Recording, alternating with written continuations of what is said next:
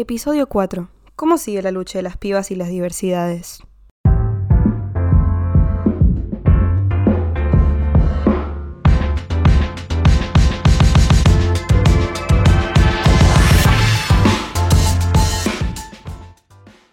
Buenas, buenas, ¿qué tal a todas las personas que nos están escuchando por ahí? Vamos a dar inicio al tercer episodio de Vamos al Corte y en estos momentos me encuentro con una invitada especial que me está acompañando en el día de hoy, que es Martu Sarubi. ¿Qué onda Martu? ¿Cómo estás? ¿Qué haces Tati? ¿Todo bien? Re bien, de hecho muy entusiasmada por este gran episodio que vamos a hacer.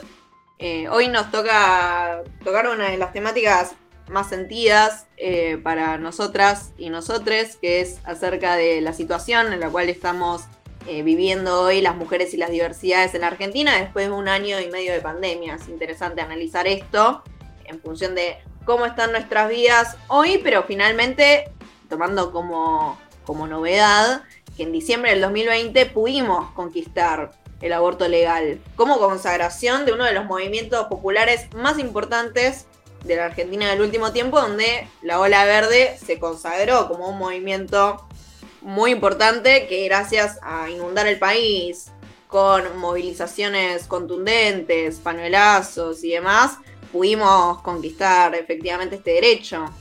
Pero después de esto, ¿significó el fin del patriarcado, como dijo Alberto? ¿Vos qué pensás, Martún? Y sin dudas no. Digo, si podemos balancear que a seis años del ni una menos hoy hay más femicidios que en el pasado, digamos. Eso ya como primer aproximación. Si vamos a las estadísticas, ya terminando agosto, son 200 femicidios y trans travesticidios. En un punto, digo, este debate sobre el Ministerio de Mujeres y, Diversidades que viene a irrumpir en esta situación vemos que no tiene correlato en la realidad. De hecho, si vos tomas los datos de, bueno, viste el observatorio, ahora que sí nos ven, eh, bueno, señala que en 2021 hubo más o menos 142 femicidios, lo que se traduce en un femicidio cada 36, cada 36 horas. Pues hay otro dato que coloca esto de que el 62% de los femicidios tuvieron lugar en la casa de la víctima, ¿no? Lo que entonces también por un lado esto ya refuerza esta cuestión de la necesidad de que se podamos eh, conquistar la independencia económica y bueno, un programa concreto de salida, ¿no? Para las mujeres que tienen que convivir con, el violento, digamos. Después hay otro elemento, ¿no? Importante que tiene que ver con que el universo de los femicidios, eh, mejor dicho, de los femicidas, 11 fueron policías, cuatro militares y un gendarme. Entonces, una vez más, digamos, esta cuestión de, del Estado como el primero en reproducir la violencia, ¿no? Después, por otro lado, digo, cuando uno ve la escalada de violencia en general, también hay, hay otros factores como por ejemplo la feminización de la pobreza, que juega un rol importante si vos tenés en cuenta que, bueno, las estadísticas del INDEC expresan que nosotras nos encontramos por debajo de los varones en términos de ocupación. Eh, de hecho, el 41,9% de las mujeres en contraposición con el 61,4% de los varones. Y otra cuestión es que, em, digamos, hay una cuestión que tiene que ver con la miseria salarial que caracteriza los trabajos más feminizados y acá se expresa la famosa brecha salarial que es del 22,4%. Eh, por ciento. Entonces, digo, ¿no? Como para concluir un poco, si vemos las cifras que se expresan por un lado, después la respuesta no concreta que plantea el gobierno, me parece que no existe pensar justamente que se terminó el patriarcado, sino más bien que hay que profundizar en un montón de cuestiones y creo que por otro lado se refuerza la necesidad de una organización independiente del Estado que bueno, por acción u omisión termina siendo el primero en reproducir la violencia como eh, comentábamos antes, ¿no? Sí, de hecho, Martu, con esto que decís, en un punto me parece que está bueno pensar juntas en que la conclusión es que sin duda se agravaron nuestras condiciones de vida en este año y medio de pandemia, que ya de por sí eran muy malas.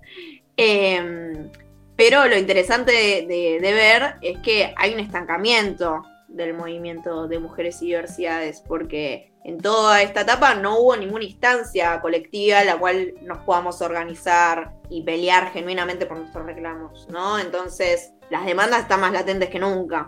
Y frente a eso, creo que es muy destacable eh, la iniciativa que impulsó el plenario de trabajadoras de realizar un congreso donde 8.600 mujeres y diversidades se anotaron a participar. o sea que mostró que podían poner en pie incluso la virtualidad, comisiones para poder fortalecer nuestra organización. Y de hecho creo que lo más destacable de eso es la experiencia de las trabajadoras de casas particulares, que actualmente están peleando por tener un sindicato, es uno de los gremios más feminizados del país, en donde el 96% son mujeres, ¿no? Y están en una fuerte precarización laboral y están enfrentando. Pero para hablar más en detalle, parecía interesante tener la voz de María del Carmen, quien es integrante de la agrupación de trabajadoras de casas particulares y además es precandidata a eh, legisladora en la lista del Frente de Izquierda. Así que ahí le hicimos unas preguntas. Genial. Bueno, María del Carmen, queremos saber cómo es la situación de las trabajadoras de su rubro en la pandemia. Sí, la situación de las trabajadoras de casa particulares hoy por hoy, este, en tiempo, en estos tiempos de pandemia, realmente es crítica, ¿no? Em, dado que muchas compañeras este, están sin trabajo y muchas que no pueden trabajar porque tienen enfermedades base, obviamente, este, ya de edades avanzadas y no pueden seguir trabajando, y muchas otras que todavía no, no se lo llaman a trabajar y realmente esto este, deja a las compañeras en una situación crítica este, económicamente y obviamente afecta también la salud, ¿no? ¿Cuáles son los reclamos por los que se organizan entonces? Nosotros nos estamos organizando realmente, este, en principal por nuestro salario, ¿no? Estamos pidiendo un aumento 100%, un bono para las desocupadas, eh, la reforma jubilatoria, y bueno, esto es lo que nosotros llevamos eh, la lucha y vamos a seguir una lucha este, por nuestros derechos de trabajadora y que nos eh, garantice a todas las trabajadoras un salario digno, una jubilación digna, las vacunas y que también este, nos este, respete como trabajadora de casa particulares, no, no, no somos esclavas. En el Congreso del Plenario de Trabajadoras tuvieron una gran presencia ustedes, con más de mil inscriptas que plantearon un camino de lucha a seguir. ¿Cuál es el desafío que presenta entonces poner en pie el primer sindicato de trabajadores de casas particulares? Sí, en el plenario de trabajadoras este, se sumaron muchísimas compañeras de, todo el país, ¿no? Y esto también hace que tener una gran experiencia, ¿no? Estar en ese plenario de trabajadoras y también este, conocer muchas compañeras que, que contaron sus problemáticas, escuchar a todas las compañeras realmente en cada uno, en cada problemática que tiene en el sector trabajador de las trabajadoras casas particulares. Y bueno, eh, se discutió en esa comisión de trabajadoras casa particulares, se, discutió, se votó, una gran asamblea. Y bueno, este, el objetivo nuestro es este, armar nuestro propio sindicato. Y bueno, hoy por hoy ya estamos en camino a eso, este, armando nuestro propio sindicato, eh, dado que las trabajadoras casa particulares, al tener 12 sindicatos, pero ninguno representa realmente a las trabajadoras, sino que apoya la decisión del gobierno, porque ellos este, fijan las las paritarias de las, de las trabajadoras este, conjuntamente con la comisión de, trabajo, ¿no? Y esto es dependencia, dependencia de gobierno, y bueno, los sindicatos eh, siempre apoyando al gobierno y a las patronales. Y bueno, nosotros este, vamos a tener nuestro propio sindicato, y bueno, esto va a ser una lucha ardua y grande para seguir adelante y vamos a este, lograr nuestro objetivo de tener un sindicato propio y en la cual este, nos represente, tengamos representatividad en esa mesa y también este, podamos nosotros este, pelear nuestra paritaria nosotras mismas, ¿no? No que los haga otros, otros sindicatos que ni siquiera este, son trabajadores de casas particulares. Y bueno, a eso estamos yendo en camino y creo que si seguimos así en una lucha, este, eh, obviamente tenemos que ser este, perseverantes a nuestra propia lucha y seguir nuestra lucha y conseguir nuestro objetivo. Y bueno, tener este, el sindicato propio, este, creo que pronto lo vamos a lograr.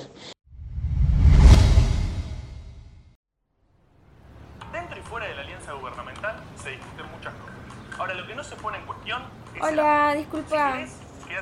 ¿Qué estás mirando? La editorial de Prensa Obrera. No me digas que no la viste nunca. No, nunca la vi. Eso es porque no estás suscripta al canal de YouTube de Prensa Obrera, donde vas a encontrar las editoriales, entrevistas, cursos y mucho más. Ah, listo. Ahora ya sé que además de la suscripción al periódico, voy a activar la campanita si sé las novedades de YouTube. Dale, buenísimo, nos vemos.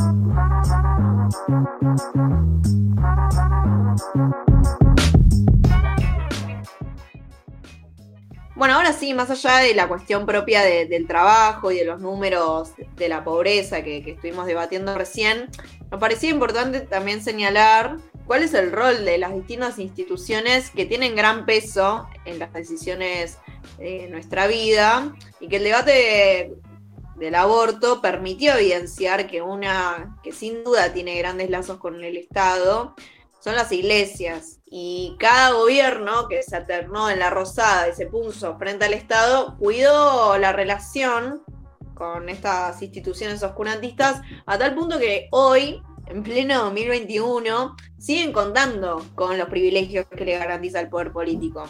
¿Vos sabías, Martu, que este año en el presupuesto 2021 fue ubicado a la Iglesia Católica se le iba a destinar 155 millones de pesos? Eh, Tremendo. Pero además, sí, terrible. Y de hecho encima son más vagos todavía, porque según los artículos del Código Fiscal, están eximidos de pagar ingresos brutos, ABL y patentes. O sea, todo lo que pagan los trabajadores y la gente en, en general, menos la iglesia. Y de hecho, bueno, o sea, el costo fiscal de este beneficio es multimillonario. Y de hecho, en una ciudad como en la ciudad de Buenos Aires, cuyo gobierno, como el de la Reta, ajusta los salarios de los docentes, de los trabajadores de la salud, de los municipales, y por el otro mantiene a alrededor de 20.000 trabajadores en la precariedad laboral. Mientras esto sucede, el Estado les regala tierras a la iglesia. No sé, creo que estuviste averiguando datos sobre el tema. Sí, sí, es como decís, eh, el Estado le regala tierras, eh, reforzando estos vínculos, ¿no? Digamos, esto es una expresión más. Bueno, hay un caso reciente que es el del Consejo Deliberante de La Plata, que votó la cesión de tierras fiscales, es decir, de tierras que le pertenecen al Estado, eh, del barrio El Rincón de Villa Elisa al arzobispado, digamos. Tanto el quórum como los números que necesitaba la iglesia para quedarse con los terrenos los aseguró, por un lado, el macrismo y por otro lado, el Frente de Todos, incluido el camporista Archanco. Eh, después, por otro lado, eh, también destaco que Victoria Tolosa Paz, polémica en estos últimos días, se despidió de eh, la concejalía que ocupaba, votando a favor de la sesión. Eh, podría haber disimulado, ¿no? Faltando a la sesión, pero prefirió directamente dejar las huellas ahí claras. Pero bueno, de todas formas no debería llamar mucho la atención porque la Secretaría de Políticas Sociales del gobierno de Alberto Fernández hasta hace muy poco, eh, bueno, fue presidida por la hoy primera candidata del Frente de Todos en la provincia de Buenos Aires y financia este proyecto eh, usurpador de la Iglesia Católica. Bueno, de hecho en el debut de la campaña electoral eh, Victoria confirma que es, bueno, una vocera de la privatización de las tierras. Y como no podía ser de otra manera, nos parecía relevante eh, que nos comente más en detalle Amanda Martín, quien es legisladora por el Frente Izquierda Unidad y por el Partido Obrero, de las distintas iniciativas que llevó adelante la legislatura porteña para poder avanzar en la separación efectiva de la Iglesia y del Estado. Así que la escuchamos ahora. En la ciudad de Buenos Aires hemos presentado iniciativas en la legislatura para cuestionar eh, los privilegios de la Iglesia Católica en la ciudad de Buenos Aires. Concretamente hemos presentado dos proyectos de ley que cuestionan estos privilegios. Uno, de alguna manera, es la tercera vez que lo presentamos, ya lo había presentado cuando Gabriel Solano fue legislador, en virtud de, eh, bueno, separar a la Iglesia del Estado, ¿no? Y este privilegio económico que eh, hoy en día, a pesar del retroceso de la Iglesia Católica, fruto de los escándalos de encubrimiento de pederastas y al revés, ¿no? que significó el aborto legal, el gobierno porteño, hay que decirlo, mantiene las dádivas y las prebendas al clero oscurantista. Entonces, con estos proyectos eh, quisimos poner de relieve cómo el gobierno sostiene la actividad religiosa. Uno de ellos, por ejemplo, plantea la anulación de los artículos del Código Fiscal que eximen a las entidades religiosas del pago de ingresos brutos, de ABL y patentes, todas y todos los laburantes lo pagamos en la Ciudad de Buenos Aires, bueno, en la Iglesia Católica no. El costo fiscal de ese beneficio es multimillonario en la ciudad. Eh, por un lado, decía, ¿no? Todos los laburantes lo pagamos, ajustan los salarios de los docentes, los municipales, de los trabajadores de la ciudad, y por el otro, mantiene alrededor de 20.000 trabajadores este, en completa precariedad laboral. Eh, además, este proyecto se propone terminar con las sesiones y los permisos de uso eh, a título precario y gratuito eh, del que dispone la Iglesia de patrimonios, tierras, inmuebles de la ciudad de Buenos Aires.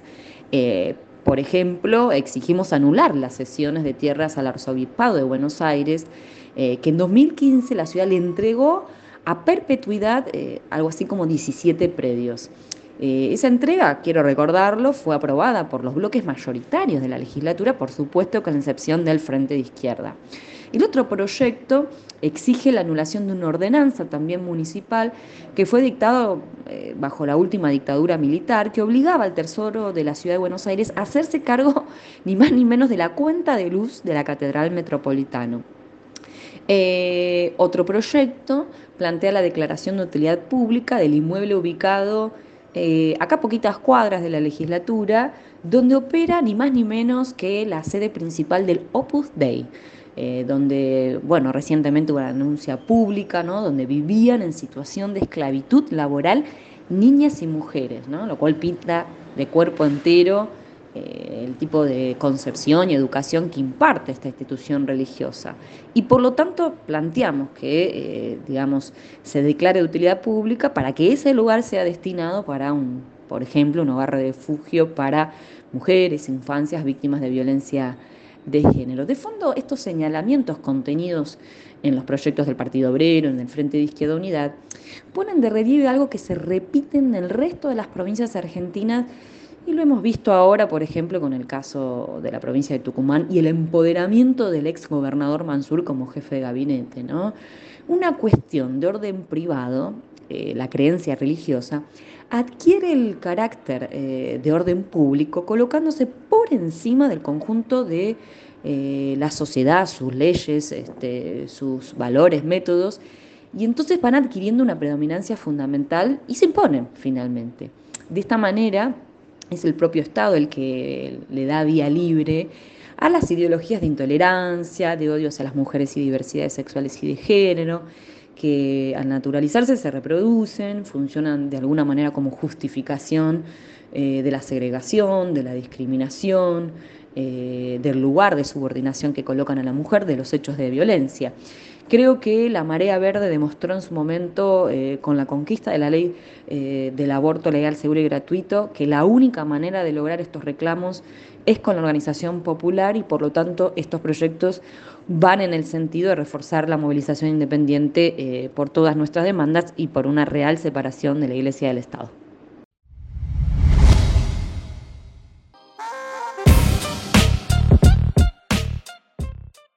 Bueno, genial lo de Amanda para clarificarnos un poco la información con respecto a los proyectos y las iniciativas que está impulsando el Frente de Izquierda en la legislatura y, que tiene que ver ¿no? con que nosotros somos parte del único bloque que hoy plantea la cuestión de la separación de la iglesia del Estado como un eje dentro de la campaña, así que creo que, la información es muy buena.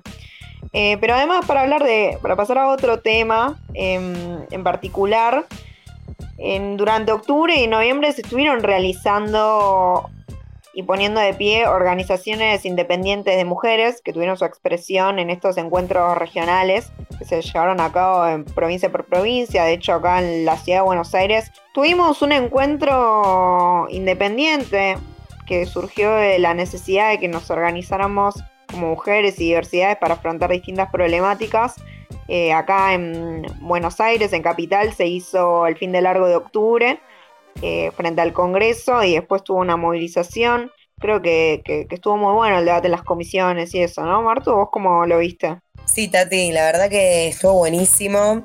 Eh, sí, como convocamos más o menos alrededor de 300 compañeras, aparte en comisiones durante el sábado, el domingo, con la movilización. Y bueno, específicamente el sábado, yo, bueno, me tocó participar de la comisión de ESI, donde justamente se, eh, bueno, se plantearon distintos elementos que tienen que ver con, bueno, ah, son 15 años desde la sanción de la ley y todavía seguimos reclamando su, verdadera implementación, digamos, en todas las escuelas en todos los niveles. Bueno, lo de eh, la modificación del artículo 5, eh, que siempre constituye un guiño a las iglesias y bloquea bueno, la efectiva aplicación de la misma por la cuestión del ideario, institucional. Aparte de la de ESI, que estuvo muy buena, hubo dos comisiones. Eh, bueno, por un lado la de la lucha por la vivienda contra el hambre y la miseria, que se da, bueno, en el marco del encarecimiento de los alquileres y el avance por parte del gobierno de la ciudad en la privatización de las tierras para la especulación inmobiliaria. Particularmente justo en esa semana fue, digamos, el desalojo de la toma a fuerza mujeres en la Villa 31 por parte del gobierno de la ciudad, así que como que tomó una vigencia ahí en, digamos, en ese fin de. Y por último, eh, bueno, la comisión de la lucha por los centros integrales de asistencia a la mujer, que, bueno, es interesante que, se resolvió justamente impulsar una junta de firmas eh, por un proyecto que presentó Amanda en la legislatura para que eh, bueno, justamente se creen eh, que, o, digamos, se abran más centros integrales, porque como sabrás, bueno, tienen horarios limitados, aparte de que la reta los estuvo cerrando distintos centros, entonces, nada, interesante me parece, ¿no? Sí, totalmente. Creo que fue un espacio que se necesitaba a partir de que los encuentros nacionales dejaron de, de existir en estos años de pandemia y se profundizaron, como bueno, estamos hablando en todo este episodio, los problemas para las mujeres en todos los aspectos generales de nuestra vida, con lo cual creo que el debate en las comisiones y después la movilización que existió le dio un carácter de, lucha al movimiento que se tiene que levantar para volver a pelear por, todos los reclamos que tenemos contra los femicidios. Así que, que bueno, estuvo muy piola eso también y, creo que marca una perspectiva a seguir, ¿no? También para fortalecer eh, la unificación de un próximo encuentro nacional como, como horizonte para seguir organizándonos de forma independiente al gobierno que no tiene nada para, para ofrecernos más que hambre, trabajo precario y miseria para las mujeres y las diversidades. Totalmente. Y bueno, como si fuera poco, todo este, digamos, todo el conflicto que hubo en el gobierno con, con los choques adentro del gabinete, que finalmente lo terminaron designando a Mansur como jefe de gabinete. Bueno, que es abiertamente enemigo del aborto legal y bueno, que también digamos, era el gobernador de la provincia, que es Tucumán, que obligó a parir a una niña de tan solo 11 años. Entonces es interesante que, bueno, en, este encuentro pudimos colocar una consigna que también marca la etapa política que tiene que ver con el fuera Mansur. Sí, a full. Y de hecho, bueno, estando dentro de la temática de, analizar un poco el rol que juega la iglesia en las relaciones sociales que tenemos y los vínculos con el Estado, creo que sin duda uno de los sectores que está más afectado por, por esta situación y marginado a su vez en, la vida cotidiana que atravesamos en el país es sin duda el colectivo LGTBI y las personas que integran en el colectivo travesti trans.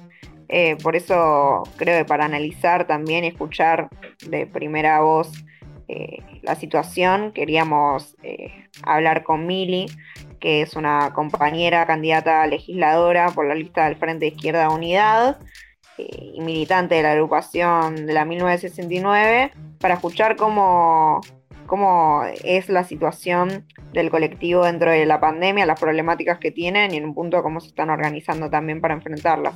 Así que la escuchamos a Mili. Estamos acercándonos a los seis meses sin Tehuel de la Torre. Medio año sin Tehuel. El gobierno no lo buscó nunca, ni Sergio Berni, ni Kisilov, ni Alberto Fernández, ¿Quiénes son los responsables que las diversidades sexuales y de género se hundan en la miseria debido al, ajuste, a la desocupación y a la falta de oportunidades y de trabajo genuino? Tehuel es un chico trans que desapareció el 11 de marzo yendo a buscar justamente un trabajo, un trabajo que el Estado no le dio, un trabajo precario, ya que el Estado mismo y el gobierno de Alberto Fernández lo que hacen es fomentar la precarización laboral y un joven que fue con todas las esperanzas a buscar un trabajo. Desde ese momento no se sabe dónde está. Entonces, desde la 1969 y el Partido Obrero reclamamos la aparición con vida ya de Tehuel de la Torre. Queremos cupo laboral trans, un cupo de que le arrancamos al Estado en las calles, reclamando en las calles desde hace muchos años. Muchas personas han muerto esperando y reclamando este, este empleo genuino, un trabajo genuino, y solamente el 0,02% de la planta estatal está empleada con personas trans. Esto es lo cual hace un año que se abrió un registro y hay ese porcentaje que es un porcentaje ínfimo. Entonces el gobierno no hizo nada por garantizar este derecho, derecho arrancado al Estado. Entonces es por eso que debemos organizarnos y debemos salir a las calles por todos nuestros derechos y para, para el cupo laboral trans y para basta de persecución a las diversidades sexuales y de género.